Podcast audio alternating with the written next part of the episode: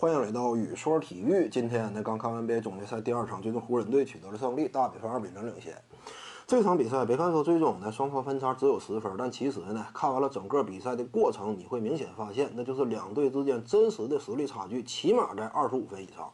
这话怎么讲呢？那就是如果一开场阶段啊，湖人队他不用霍华德打首发，而是祭出自己的面对热火情况之下最行之有效的一套小阵容班底的话，并且呢，湖人队还投入总决赛级别的赛场精力的话，那么基本上热火队他能够抵抗的极限差不多也就是两节半。两节半之后，这个悬念肯定会被彻底扼杀。这就是湖人队啊。至于说湖人队为什么拿出的是这样一种比赛态度呢？这也跟热火队遭遇的情况有关。我们清楚啊，热火原本就不是一支天赋特别突出的球队。这支队伍当中，可以说这几大核心骨干呢，当初选秀的时候这个顺位就不高，因为选秀顺位呢，在很大程度上能够说明你的基础身体天赋的等级。你这也是一方面的佐证，身体天赋、身体能量本身相比湖人而言有明显差距。再者呢，就是热火队他的领头羊，他真正的老大箭头呢，我们通常啊认为是吉米巴特勒，但其实吉米巴特勒呢，就是他的整个联盟当中的位置啊，就现阶段能打的这些球员，差不多他能够位居前十，这个不算夸张。但如果说你把那些现在有伤在身，但是一旦伤愈回归之后，他本身的球员层次与定位要高于巴特勒的，比如说斯蒂芬库里啊、凯文杜兰特呀。就算杜兰特遭遇了跟腱断裂级别的重伤，但是他一旦回归，你说他能不能压住吉米巴特勒呢？我感觉这个也不算稀奇。杜兰特本身的等级在呢，就算说往下掉一档，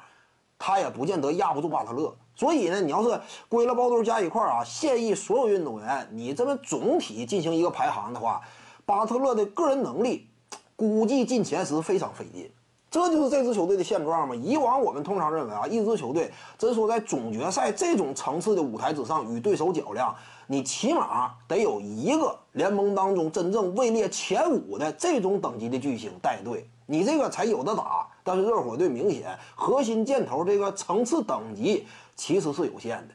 更何况呢，目前雪上加霜，阿德巴约呀、德拉季奇这一内一外两大阵容当中的核心也双双缺阵。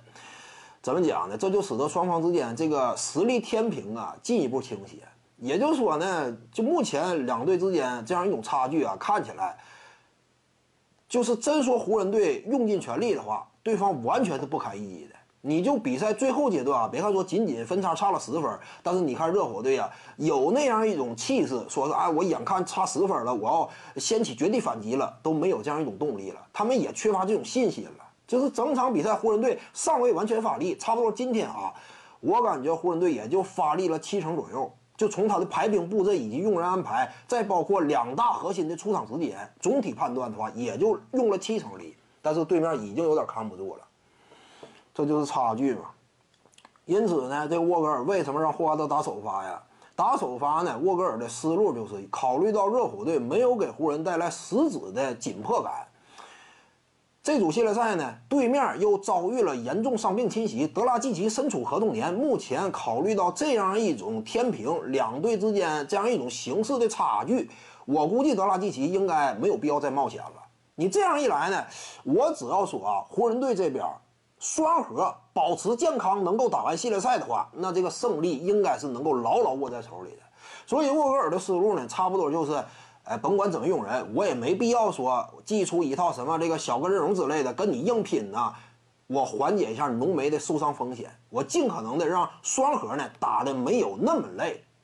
你这样一来呢，我就算说每一场比赛哎分差没有那么巨大，但起码呢双核只要保证健康，今年的总冠军呢已经稳稳握在手里了。